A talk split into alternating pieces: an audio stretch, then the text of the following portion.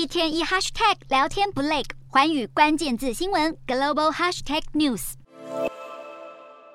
烂尾楼风暴扫到中国钢铁业，再加上经济成长放缓，房地产市场低迷不振，传出中国宝钢集团、山钢集团等十几家钢铁集团先前对市场前景发出警告，有钢铁厂决定减产减薪，甚至停产或者裁员，预计要有三成的钢企破产，才能让整个产业恢复正常运作。不过，中物联钢铁物流专业委员会公布最新报告，显示中国九月境内钢铁 PMI 指数是百分之四十六点六，与上个月相比回升零点五个百分点，已经连续两个月回升。这显示中国钢铁业的营运有所恢复，但指数还是偏低，代表恢复步调缓慢。这项报告指出，中国九月钢市需求比上个月来得好，市场情绪也有所改观，但需求还是比往年同期来得低。报告对中国十月的钢材市场需求保持乐观，认为十月的钢材需求相较于九月是稳中有升，因为天气转凉，适合业者作业施工，以及企业对中国国庆日过后的需求有期待。但报告也提到，到了十月中下旬，中国北方气温下降较快，部分地区的钢材需求可能会再度下降。